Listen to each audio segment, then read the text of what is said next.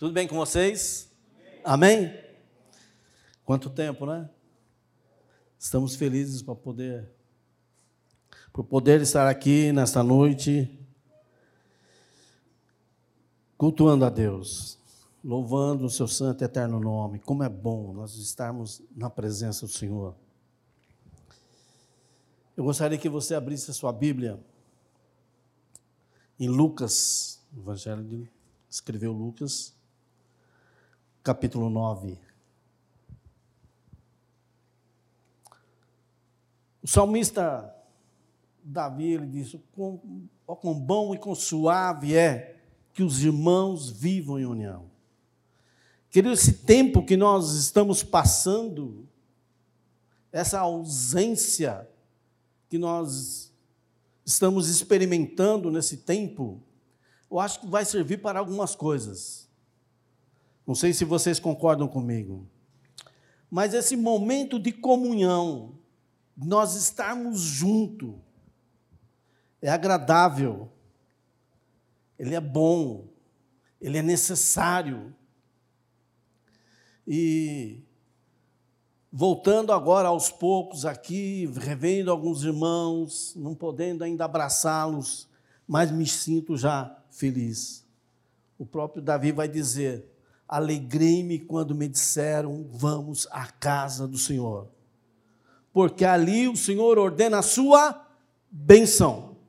Queridos, você que está nos ouvindo, no conforto do seu lar, na sua casa, com seus familiares, que você seja abençoado aí. Que você receba a presença do Espírito Santo de Deus. O gozo da salvação você possa sentir na sua alma. Mas se você puder, querido, venha para a casa do Senhor. Esse é um momento muito importante de você mostrar quem você é.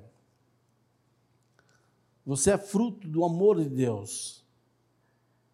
E Ele nos amou de tal maneira, tal maneira, que deu seu filho para morrer lá na cruz do Calvário. E muitos estão com medo de morrer agora. Por que morrer? Porque viver. É importante viver, né? Nessa pandemia ganhei dois, dois netos então, é bênção. Tudo é bênção para nós. Amém. Mas nós não temos medo de morrer, não. Aliás, o apóstolo Paulo já dizia, né? Para mim, se eu morrer, é lucro, é ganho. E o viver é Cristo. Então, vamos viver Cristo. É isso. Né? Parece assim que nisso tudo que a gente está vivenciando, tem aí alguma coisa com a volta de Cristo. Não vou pregar nenhum tema escatológico nessa noite. Apesar que a Bíblia toda ela é assim, né? A volta de Cristo está próxima, nós podemos afirmar isso. Tem alguns sinais, né? Sinais internos. É o esfriamento do amor. Nós estamos sentindo isso há muito tempo o amor de muitos se esfriando.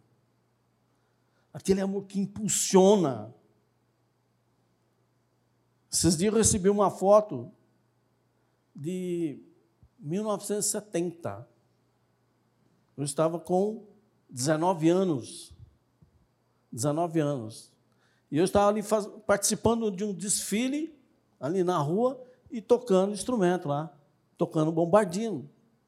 1970, estava com 19 anos. Então vocês já podem imaginar que eu lá eu estava com o cabelo bonito, né, bem penteadinho, magrinho. 1970. Queridos, se hoje for necessário eu sair desfilando na rua com um instrumento, eu faço isso. Tenho maior prazer, maior alegria é isso que nos impulsiona, que nos leva a mais próximo de Deus. À medida que nós nos acomodamos, nos relaxamos no conforto do nosso lar, mais nós vamos nos esfriar. Sinal externo, aumento da iniquidade. E isso nós estamos vendo terrivelmente. Então, queridos, você está dentro do seu lar, você está guardado. Esse foi um momento que realmente Deus nos propiciou. Porém, há um momento de você sair da toca.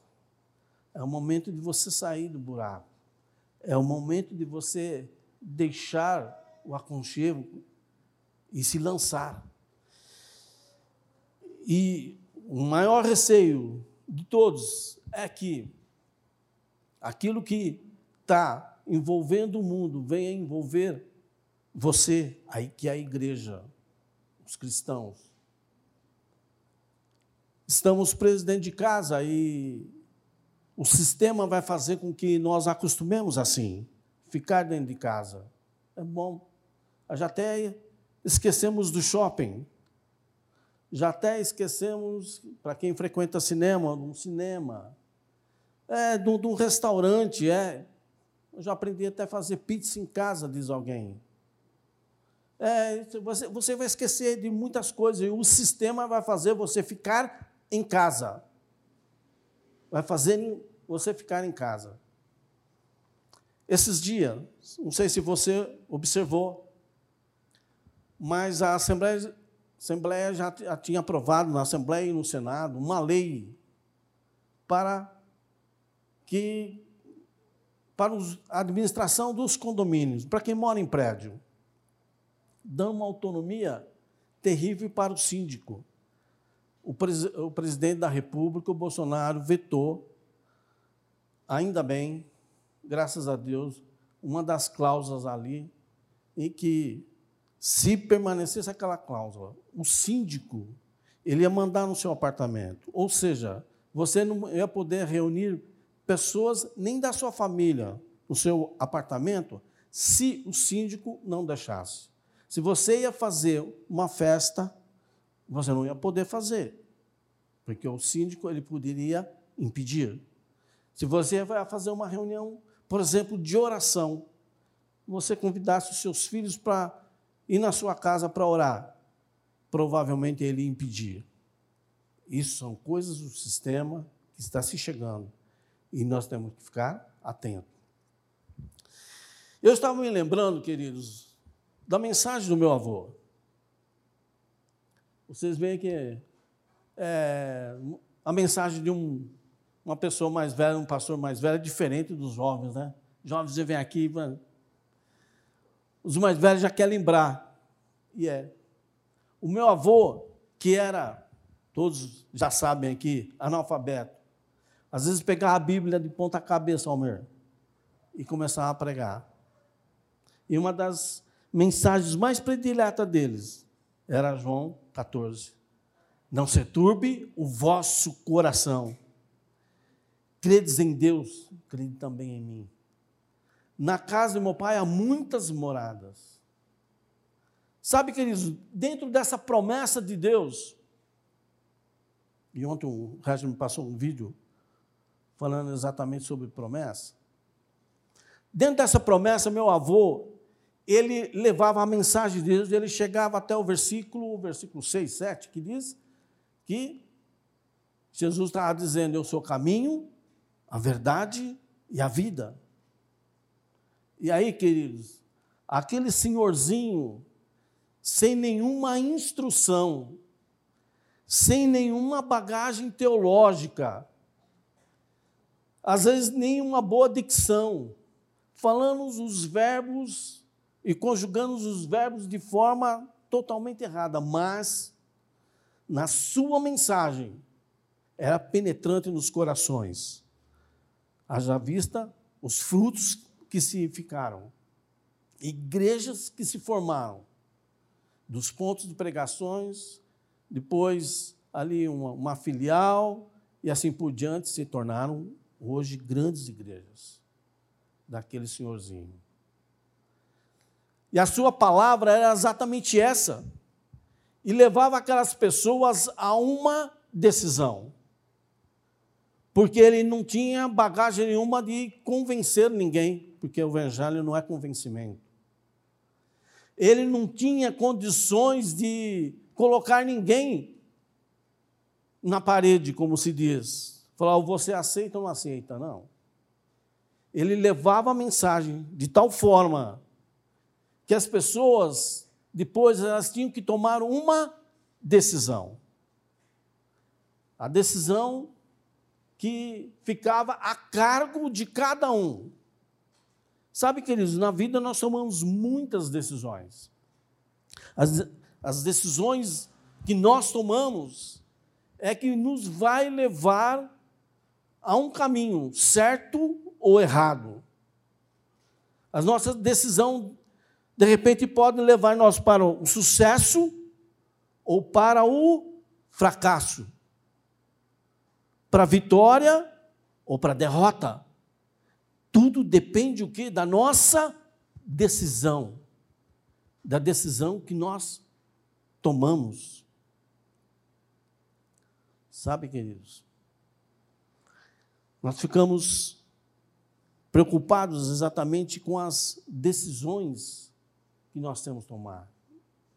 Nós vamos entender o que é que nós vamos fazer com a nossa vida a palavra é nos lançada, as situações é colocada à, à nossa frente, e aí depende de nós. Se nós formos pelo impulso, nós podemos tomar decisões erradas. O impulso é terrível. Ver uma garota e de repente, não é aqui mesmo sem antes se ponderar, conhecer, avaliar, colocar diante de Deus, buscar em Deus um trabalho, uma profissão, tudo na vida. Tanto é que dois homens, eles com a mesma capacidade intelectual, o que vai diferenciar um do outro é a decisão que eles vão tomar. De repente você vê um, uma pessoa com uma bagagem tremenda, com conhecimento tremendo, mas é um fracasso profissionalmente. Por quê? Porque escolheu errado. E essas decisões, elas são avaliadas. Por isso que Jesus Cristo, ele trouxe uma, uma palavra uma mensagem logo de início e parece que ele estava copiando João Batista. Porque João, João Batista, lá no deserto da Judéia, o que, que ele disse? Arrependei-vos, porque vos é chegado o reino dos céus. Mateus 3,2. No capítulo seguinte, logo em seguida, Mateus 4, 17, já Jesus dizendo a mesma coisa: arrependei-vos, que é chegado o reino dos céus. Queridos, e a palavra arrependimento, esse termo arrependimento, eu creio que é super atual para esse momento. Arrependimento é exatamente aquilo que mais está sendo enfocado nesse momento, ou deveria está sendo enfocado. Num momento como esse que fala, Senhor, por que tudo isso? Alguns perdendo amigos, parentes, alguns passando pela, pela doença, vencendo a doença, outros não. Alguns, em função disso, perdendo emprego, outros sem, tomando alguns prejuízos. Alguns ali é, ansiosos dentro de casa, tá, com emprego, né, ainda sendo mantido, tem o sustento, porém está preso na sua mente que algo de ruim vai acontecer. Parece que está esperando o pior. Queridos, eu não estou esperando o pior, não. Eu estou esperando o melhor em Deus. Nós vamos sair dessa pandemia melhores, melhores, melhores maridos, melhores esposas, melhores filhos, melhores crentes, melhores homens temente a Deus, melhores profissionais. Nós temos que sair deste momento dessa forma. E aí Jesus fala: arrependeu-os. E arrepender depende o que? De uma decisão. Também depende de uma decisão. Ninguém passa a se arrepender. Que, o que é arrepender? Se não tiver consciência do que é isso. Para se arrepender depende de uma decisão que é individual. É sua. Você não depende de ninguém. Eu não arrependo por causa da minha esposa, eu não arrependo por causa do meu namorado, não. O arrependimento ela é individual, ela se diz a você e apenas a você. É uma e uma decisão tomada em se arrepender vai você levar a uma atitude. O que é atitude? É aquilo que vem do seu interior. Decisão tomada, atitude é agir, é fazer. Então, o sentido básico de arrependimento é o quê? Mudança de vida. Queridos, mudança de vida. E Jesus estava dizendo, ó, vocês têm que mudar de vida, vocês têm que. Já foi pregado aqui sobre arrependimento e bastante. Vai, tem que ter uma mudança de vida. Queridos, nós não saímos dessa pandemia sem uma mudança na nossa vida, de nada vai valer. De nada vai valer. Quando Jesus ele pega e lança essa palavra, olha, eu trago para vocês uma, um novo evangelho, uma, uma boa nova, mas depende de atitudes. Depende do vosso procedimento, depende daquilo que vocês vão fazer, que vocês vão decidir. Mudança de vida.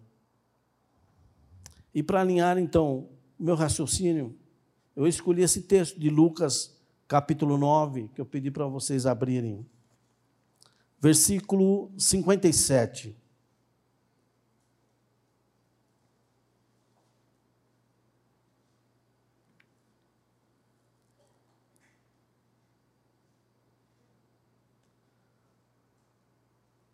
Lucas 9, 57, diz assim: E aconteceu que, indo eles pelo caminho, lhe disse um: Senhor, seguir-te-ei para onde quer que fores.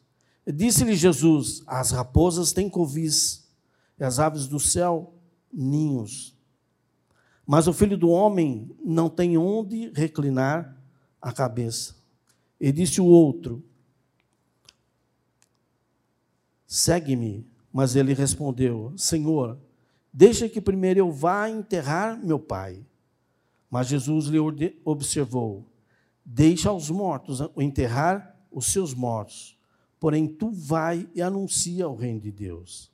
Disse também outro: Senhor, eu te seguirei, mas deixa-me despedir primeiro dos que estão em minha casa.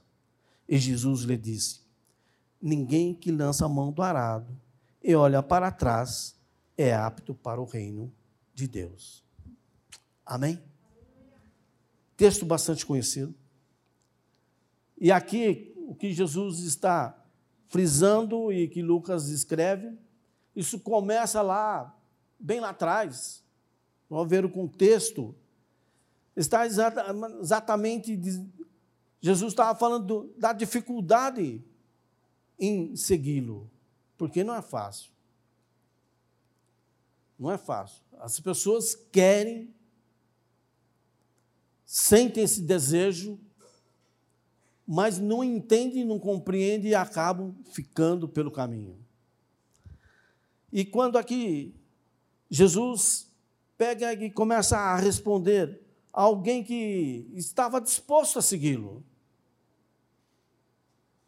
acontece que Jesus ele pega e e vê que aquele, aquela pessoa estava querendo segui-lo por interesse. E aí Jesus falou: Espera aí, deixa eu te dizer alguma coisa. Eu vou contextualizar algum, alguns itens para você. Sabe, o filho do homem, ele não tem onde morar. Sabe por quê, queridos? Tem muitos que se achegam a Jesus para querer uma vida boa. Falou: olha, eu não tenho uma vida que você está pensando. Se você está pensando que vai ter riquezas em seguir a Jesus, você está enganado. Olha, até os pássaros têm, têm ninho, eles têm aonde morar. Filho do homem, não. Jesus está dizendo: eu não tenho. Ele parecia que estava pronto a tomar uma decisão, mas Jesus o confronta, trazendo ele à realidade. Queridos, nós temos que entender a, realidade do Evangelho, daquilo que Deus quer para conosco, querido. Você está tá, tá achando que, que, que está fácil, que nada vai ser exigido de você? Vai. Vai, nós precisamos ter essa consciência. E à, medida que nós tomarmos essa consciência, vai ficar muito mais fácil. Fala, poxa vida, eu pensava que era difícil. Ah, que era, ia ser muito mais difícil. Mas hoje, agora, eu sigo o caminho do Senhor. Passo por dificuldades, às vezes privações, passo por luta, passo por doença. Mas Deus não tem me abandonado.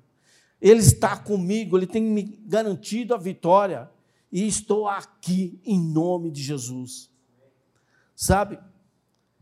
Jesus pega e, e diz a ele que, ó, não há facilidade nenhuma, não há conforto nenhum. Queridos, no meu tempo de, de igreja, eu pude presenciar muitas pessoas que vieram a Cristo porque, olha, fulano tal, foi para a igreja, nossa, está rico. Eu fui trabalhar numa empresa e foi assim. E o cara falou: ó, meu amigo está rico e eu também estou lá em tal igreja, porque está vendo essa dívida toda que eu tenho. Tenho certeza que agora, ah, Deus vai pagar as minhas dívidas. Que Deus não vai te pagar as tuas dívidas. Quero te adiantar. Mas se você for fiel a Ele, Ele vai te habilitar para que você tenha as provisões para que essa dívida seja paga. Eu já passei por situações assim difíceis. Uma vez eu estava numa situação ali que não, não tem como, como pagar. Não tem.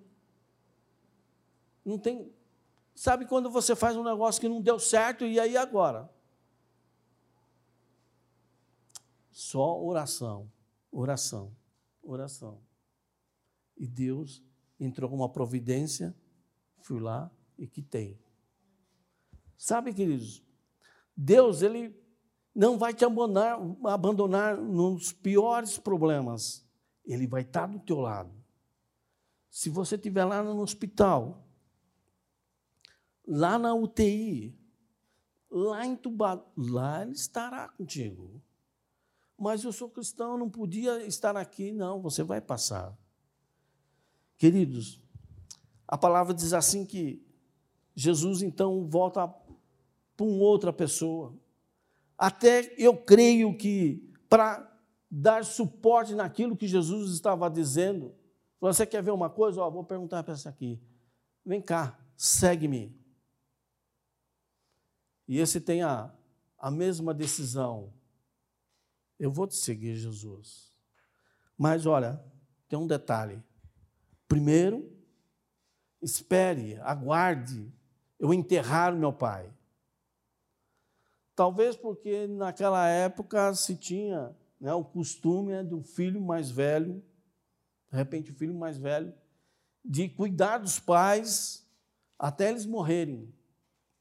Talvez essa expressão venha exatamente para isso. Né? Mas esse tempo que esse homem estava pedindo? Até que eu enterre o meu pai. Sabe, queridos, e muitas, muitas vezes nós estamos querendo dar esse tempo para Jesus. Olha, eu vou te seguir. Eu quero obedecer à tua palavra. Ah, eu quero ser um cristão fiel. Que alguém olhe para mim e realmente vê, vê em mim algo que seja referência. Mas, primeiro, eu tenho algumas prioridades. Eu ainda sou novo, eu ainda preciso gozar a minha vida, eu preciso desfrutar de algumas coisas. Você está querendo enterrar alguém. Está pondo desculpa que você tem que fazer algo que parece ser tão importante, mas você começa a fazer rodeios e as suas decisões não são tomadas por Cristo. E para confirmar essas palavras, Jesus então volta para um outro. Nossa, você quer ver? Teve um, né? Você quer ver outro? E chama, vem você e segue-me. Sabe, queridos, as, as palavras de Jesus sempre foram diretas, sempre, sempre foram objetivas. Ele fez assim com Pedro, Tiago, João, aqueles pescadores, eles não estavam lá pescando, Jesus passa e chama, vem, segue-me, farei de vocês pescadores de homens. Ele fez assim também com Levi, que estava lá no posto fiscal, trabalhando, coletando os impostos. Vem e segue-me. As palavras de Jesus, quando elas penetram no nosso coração, querido, você não tem como rejeitar o convite do Senhor. Ela vem e faz morada lá dentro. Pedro, Tiago, João seguiram a Jesus.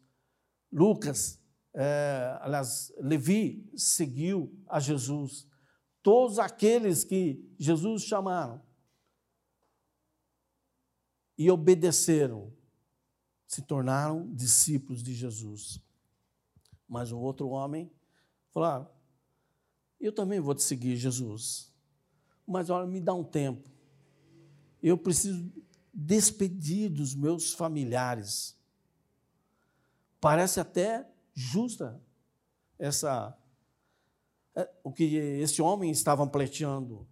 Não, quero despedir do, do, dos meus amigos, do meu primo, do meu cunhado, do meu tio, do meu avô, do meu pai, da minha mãe. Parece justo. Mas exatamente isso estava querendo uma desculpa. Queria o quê? prorrogar uma decisão que ele devia ser tomado imediatamente. E mais tarde, Jesus então pega e chega no versículo 62 e diz: Ninguém que lança a mão do arado e olha para trás é apto para o reino de Deus. Deixa eu dizer uma coisa. Jesus estava dizendo exatamente o que acontece com muitos de nós, com muitos que são chamados cristãos, que muitos que já dizem, olha, eu tenho uma carteirinha de membro, ah, eu pertenço a uma igreja, ah, eu, eu vou no culto, ah, eu vou nas reuniões, ah, eu, eu assisto as lives, ah, eu, eu conheço a Bíblia. Mas sabe, queridos, eles estão com a mão no arado, porém estão olhando para trás. Estão olhando para trás. O que significa isso? Está olhando para o mundo. Está dividido em suas situações. Eu faço isso, mas eu faço aquilo também. Nós temos um, um amigo que até teve aqui um, que é cantor, e ele tinha uma música, ou tem uma música, 100% Jesus. Ele é muito na Donep. O Carlos canta essa música exatamente dizendo isso. que com Jesus, querido, não dá para ser 50%. Uma mão no arado, mas olhando para trás. Que é olhando para trás? Olhando para as situações desse mundo. Vendo, pô, se eu não fizer assim o meu emprego, vai para. Ah, se eu não fizer isso aqui, o meu casamento se desfaz. Não, se eu fizer aquilo, ah, os meus filhos vão brigar comigo. Ah, se começa a olhar para trás. Jesus falou: não está apto. Não está apto significa que não é útil. Sabe, queridos? E o servo, ele tem que ser útil. Jesus aqui ele recomenda: olha, ninguém que lança a mão do arado e olha para trás. Não dá, querido. Não dá para você fazer as duas coisas. Alguém quer ficar em cima do muro. Não dá para ficar em cima do muro. Ou você serve ou não serve. Ou você é 100% Jesus ou não seja nada. Não, em cima do muro. Em cima do muro, sabe o que acontece? Tem uma ilustração que é o seguinte: que uma pessoa morreu e agora você tem que escolher aqui o céu ou o inferno.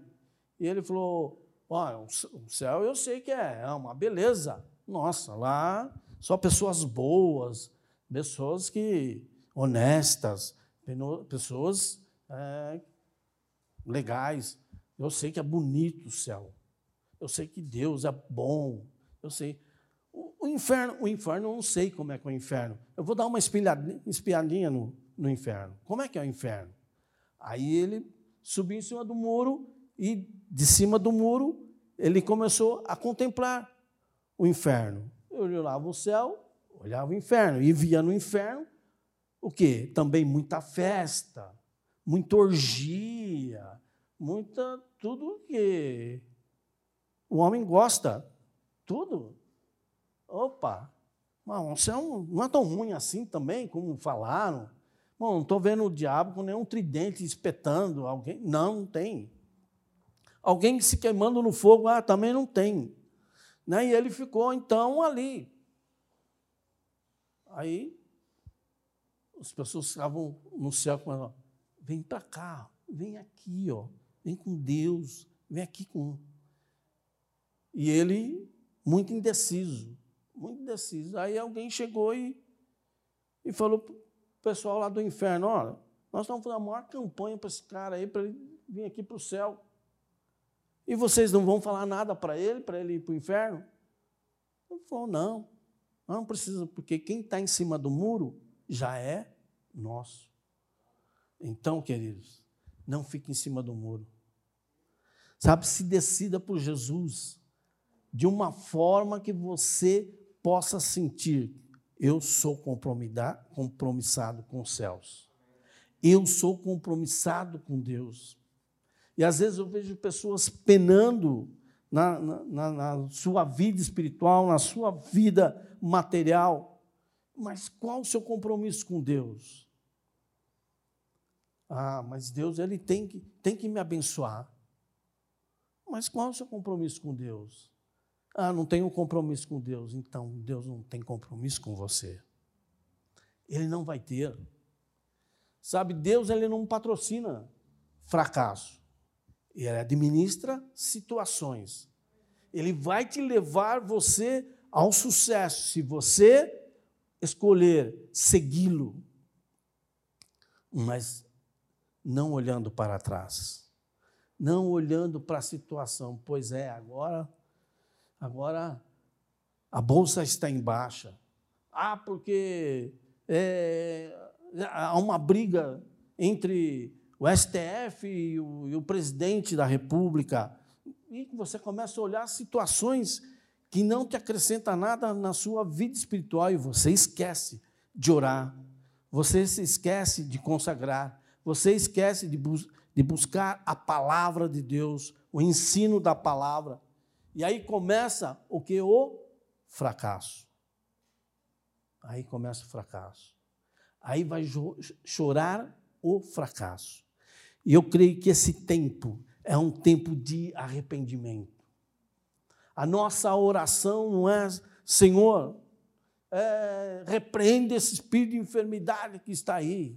Ah, repreende esse vírus tão violento que está aí. Ah, repreende. Não. A nossa oração, Senhor, tenha misericórdia de nós. Tenha misericórdia de nós que somos pecadores. Tenha misericórdia de nós que temos nos afastado de Ti, da, tua, da Sua presença, do Seu amor, da Sua graça, da Sua misericórdia, do Seu Espírito. Sabe, a nossa oração é exatamente saber que nós temos que nos arrepender, ou seja, nos conformar novamente. Trazemos, eu creio que esse tempo é o tempo que Deus está nos trazendo para o seu amor. Está tra, tá trazendo para junto de si. Nós temos falado muito nessa igreja em subir o nível. Queridos, não dá para subir o nível sem um, um mínimo de comprometimento. Nós precisamos ser sarados, nós precisamos ser curados na nossa alma. Nós precisamos ser curados nas nossas questões. Muita gente questiona, não, mas porque eu creio que é, primeiro vai vir é, Jesus Cristo, depois vem a tribulação. Não, eu creio que vem a tribulação para depois vir Jesus Cristo. Queridos, nós precisamos ser curados dessas questões e esperar Jesus Cristo como se ele voltasse agora como se ele voltasse agora. Sabe, querido, se você vai ter que enfrentar a grande tribulação, não está conseguindo enfrentar um vírus que tá, só está passando aí por em frente à sua casa, está girando ali, está todo mundo com medo. Eu creio na vitória. Eu creio que Deus tem coisas especiais para nós. Eu, eu, creio que Deus tem coisas muito boas para você, querido. Ele é fiel, ele é fiel em trazer à existência aquilo que ainda não existe. Eu creio nessas promessas de Deus. Sabe, eu estava é, em minha casa, eu falei, eu vou dar meu testemunho hoje de como Deus é, me curou quando eu estava condenado a ficar numa cadeira de rodas. Mas eu creio que Deus vai dar uma oportunidade de a gente voltar a falar sobre isso. Sabe por quê, queridos? Eu tenho que trazer a, mi, a, a minha memória, trazer a lembrança, porque aquilo me dá esperança. Eu sei, eu sei que aquilo que Deus prometeu são promessas. Aquilo que meu avô pregava como promessa ela está sendo realizada. A vinda de Cristo está próxima. E isso é a realização de promessa. Ah, mas nós vamos ter que passar por, por uma grande dificuldade. Ah, um anticristo está vindo aí. Não, porque, querido, não interessa. O problema é o estar preparado para esse momento. É isso que Deus quer de nós, nos acheguemos a Ele. Sabe, que nós saímos daqui fortalecidos sabe, com uma igreja vitoriosa, um crente vitorioso, para você lutar, para você enfrentar todas as situações. De repente você chegou na empresa e você recebeu a notícia, ó, você está sendo dispensado. Sabe, querido, comece a crer que Deus tem o melhor. Fui dispensado daqui, eu vou tomar posse daquilo que Deus tem de melhor para mim. Eu fui dispensado algumas vezes como engenheiro, participei de algumas empresas, eu part... não muitas, mas as poucas empresas que eu trabalhei, quando eu fui dispensado, sempre foi para mim e para melhor. Sempre, sempre. Eu não posso reclamar disso. Deus foi muito grato. Eu sou grato por tudo aquilo que Ele fez, porque Ele sempre me abençoou mas também nunca desesperei. Sabe? Ah, recebi a rescisão. Opa! Recebi o fundo de garantia, beleza. Vamos dar o dízimo do fundo de garantia. Senhor, que eu tenha todo mês um valor como esse para dizimar. Aí falo, pastor, olha, eu não dei o dízimo do. da minha rescisão, sabe por quê? Olha, são as coisas estão difíceis e talvez eu vou precisar dele para mim sobreviver aí algum tempo.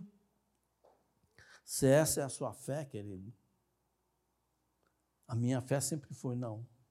Vou ganhar mais. Eu vou receber mais. Sempre foi assim.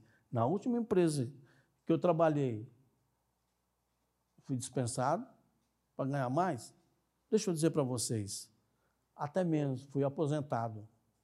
Aí fui ganhar como aposentado. Sabe o que aconteceu? Começou a vir serviço, mais projeto, mais serviço, mais projeto, ganhando muito mais do que eu ganhava quando eu estava na empresa. Deus tem aberto as portas assim de uma forma extraordinária, sobrenatural. Queridos, a partir de agora, desse tempo que nós estamos vivendo, nós vamos ter que viver do sobrenatural.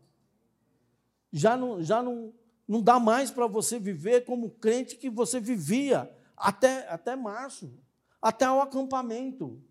Essa igreja foi uma coisa até o acampamento. Viu? Nós viemos do acampamento, o que aconteceu? Vamos para casa. Isolamento social. Não, querido. As coisas são totalmente diferentes. Sabe? E então, mesmo na pandemia, eu estou lá trabalhando. Sempre é uma empresa, sempre é outra. Agora, agora. O Almir está aqui. Ele chegou exatamente nessa época né, de pandemia, sem, sem trabalho nenhum. Falei, ah, Almir, vamos, vamos comigo. Vamos lá, vamos viajar. Conversamos bastante. Falei, Almir, vai para o PG. Eu acho que ele deve ter pensado assim, pô, caramba, está querendo é me levar. Mas eu sabia daquilo que Deus podia fazer na vida dele. Eu não podia fazer. E aí Almir fez um propósito. Eu vou. Mas ele fez um propósito. Na mesma semana, né? Na mesma semana, ele que estava um bom tempo sem trabalho, nessa crise toda, ele está trabalhando. Está lá, ganhando o seu salário. E sabe, o homem, principalmente o homem, quando ele vai trabalhar, não importa o valor, o cifrão, ele traz uma satisfação pessoal, uma realização pessoal, sabe? Traz alegria, tra, traz um, um equilíbrio emocional. E aí, ele trazendo esse equilíbrio, ele pode chegar né, para a esposa que também trabalha, mas por causa da pandemia teve que fechar. Olha, Deus está dando o sustento. Deus está suprindo o sustento. Nós vamos aprender a viver na dependência de Deus. Na dependência de Deus. Não importa a situação, querido. Deus vai abrir porta aonde é até um jargão, né? Aonde não tem porta. Mas não é isso. É Deus vai fazer o sobrenatural. Aquilo que parecia impossível vai acontecer em nome de Jesus. Sabe por quê? Porque se você decidiu, segui-lo, não está olhando para trás, mas está olhando para o alvo, para Cristo. Sabe, queridos, Jesus Cristo, ele, ele bateu nessa tecla e querendo exatamente nos orientar, olha, vai aparecer tempos difíceis, tempos difíceis, em que vai ser quase que impossível você não olhar para trás. Mas a vitória está exatamente aí. Em nome de Jesus. Eu quero declarar sobre a sua vida uma porção de bênção dos céus para você. Sabe, você que está preocupado. Ah, eu tenho meu pai, minha mãe. Ah, tenho o meu tio. Ah, são todos é, de idade, são do grupo de risco. Ah, o meu parente que perdeu o emprego, o outro também, o outro também. E lá na minha casa aconteceu isso, aquilo, aquilo outro. Sabe, você está preocupado com tantas as situações. Deus está dizendo: você é fruto do meu amor. Você é atraído a esse amor. Sabe, quando o amor de Deus é derramado sobre as nossas vidas, aquilo que parece impossível, Deus reverte a situação. Eu quero declarar para você nessa noite, você que está em casa aí, está triste, está desanimado, falou, o que eu vou fazer na igreja? Eu quero te dizer, aqueles que têm um compromisso com Deus, Deus ele zela pela sua palavra. Pela sua palavra. Gostaria que você fechasse seus olhos. A nossa oração seja exatamente essa, Senhor. Me alinha com este arado. Esse arado, de repente, ele está tomando direções contrárias. Ele tem pendido para um lado, tem pendido para o outro. Mas, Senhor, eu quero conduzi-lo agora, de uma forma que seja do teu agrado. Ore ao Senhor e peça, Senhor, instrução, capacidade, competência, para que você conduza esse arado, a sua vida, sem precisar estar olhando para as circunstâncias que estão ali. Sabe quando Cristo ele te, te chamou? Ele já te quebrou, já te livrou de todos os julgos.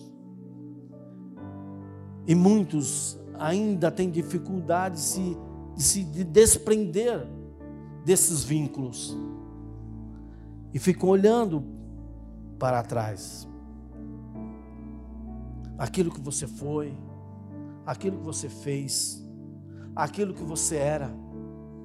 Sabe o que acontece? Isso não interessa mais para Deus. No projeto de Deus, o teu passado não tem espaço. No projeto de Deus, o teu passado acabou. Agora é nova vida em Cristo Jesus. Agora é um novo, uma nova pessoa em você. Cristo em nós. Emanuel. Deus conosco. A nossa oração é para que quebramos todo impedimento, para que eu seja um, um crente cheio da presença de Deus, alguém que vá refletir a presença de Jesus, alguém que vai mostrar ao mundo, a esse mundo que está perdido, que está desesperançado, que está é, é, sem direção, mas nós vamos, você vai ser um instrumento para levar uma palavra de consolo, uma palavra de orientação, uma palavra de salvação.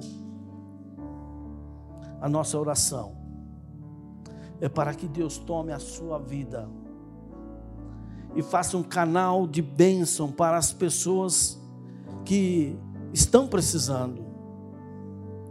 Você está podendo se reunir você está podendo ouvir, você está podendo ter comunhão com Deus, você está usufruindo daquilo que Deus tem dispensado à sua igreja neste momento. A nossa oração é que você seja esse portador dessa mensagem para a pessoa que está ao seu lado lá no trabalho, a pessoa que está ao seu lado lá, como vizinho. Aquela pessoa que encontra contigo não tem esperança. Outro dia encontrei um homem. Eu estava fazendo caminhada. E ele estava vendendo máscaras. E ele falou: Senhor, eu quero te oferecer uma máscara diferente. Ele era não passava aqui pela orelha, passava por trás. Ele quis fazer uma máscara diferente para poder vender. Eu falei, moço, eu tô, tô fazendo caminhada, não, não trouxe dinheiro nenhum, tô, como o senhor está vendo aqui. Até ofegante eu estava. Mas eu falei, espera aí. Quantas marcas o senhor tem aí? Ah, eu saí de casa com 10, eu já vendi uma, tenho nove. Isso já era nove e meia da manhã, mais ou menos. Falei, tá bom. Eu vou orar para o senhor. Senhor vai descer aqui para o centro da cidade? É, vou para lá. O senhor vai vender todas as máscaras. Mas amanhã, o senhor não vai sair com 10. Saia com 20. Porque depois de amanhã, o senhor vai ter que sair com 30. O senhor crê? Crê, então vamos orar. Uma oração rápida. Sabe, querido, o que é que você pode fazer? Você é que vai fazer a diferença neste mundo. Depende de você. Depende de nós. Sabe, queridos, o que é que você vai, vai fazer? É enfiar a mão no bolso todas as vezes e ajudar? É ótimo. É ótimo. Você está bem intencionado, ótimo. Mas melhor ainda, se você apresentar Jesus Cristo a Ele. Falou, segue Jesus Cristo. Caminhe com Jesus Cristo. Ele vai fazer a diferença na sua vida.